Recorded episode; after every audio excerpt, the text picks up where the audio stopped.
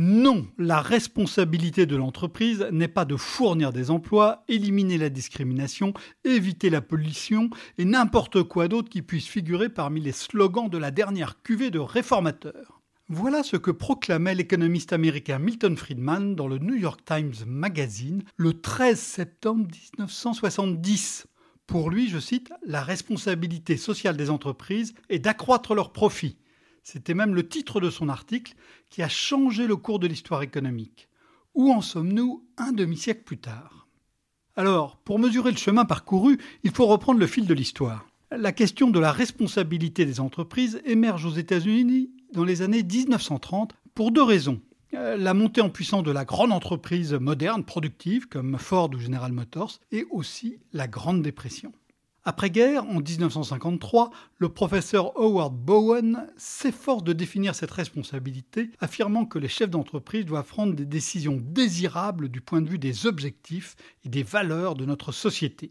Et puis, la décennie suivante, les premières interrogations percent sur les limites écologiques de la croissance. Et puis, le chimiste Dow Chemical est mis en cause pour sa production de napalm déversé sur le Vietnam. Derrière, c'est tout le modèle mis en place depuis la guerre qui se craquelle. Comme l'a analysé l'économiste John Kenneth Galbraith, le manager régnait alors sur l'entreprise. Sous sa houlette, les gains de productivité profitaient largement aux salariés. Leur consommation soutenait la croissance et donc les revenus des actionnaires, qui étaient de leur côté largement exclus de l'exercice du pouvoir en entreprise. Mais le ralentissement de la productivité enraye cette mécanique. Le doute gagne du terrain le partage des richesses produites dans l'entreprise devient plus tendu. En 1970, le message de Friedman tombe au moment parfait pour être entendu. Comme il le rappelle dans son article, il l'avait déjà écrit dans son livre Capitalisme et liberté, paru en 1962, mais c'était trop tôt. Et son article marque donc le point de départ d'un vaste travail intellectuel soutenu par mains actionnaires. En 1976 paraît notamment un article académique écrit par un économiste, lui aussi de l'école de Chicago, Michael Jensen, et son collègue William Meckling. Reprenant les outils de Friedman, qui a été distingué par le Nobel d'économie cette année-là, ils expliquent pourquoi il est important, à leurs yeux, d'aligner les intérêts des dirigeants des entreprises sur ceux des actionnaires. Toutes ces idées ont profondément changé la vie des grandes entreprises, plus sûrement qu'une loi.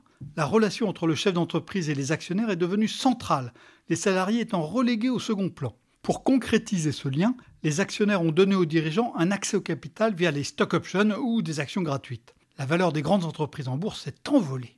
Cependant, comme le capitalisme managérial des années 1950 et 1960, le capitalisme actionnarial triomphant des années 1980 et 1990 s'épuise. Des excès ont été commis. Des patrons trafiqué les comptes de leur entreprise pour faire monter les cours et arrondir leurs magots. Euh, le risque est passé peu à peu des épaules des actionnaires vers ceux des salariés. La recherche de rente prend le pas sur l'innovation et la répartition des revenus pose problème, comme dans les années 1930. La crise financière de 2007-2008 est venue des prêts subprime accordés à des salariés qui ne gagnent plus assez d'argent pour acheter leur maison.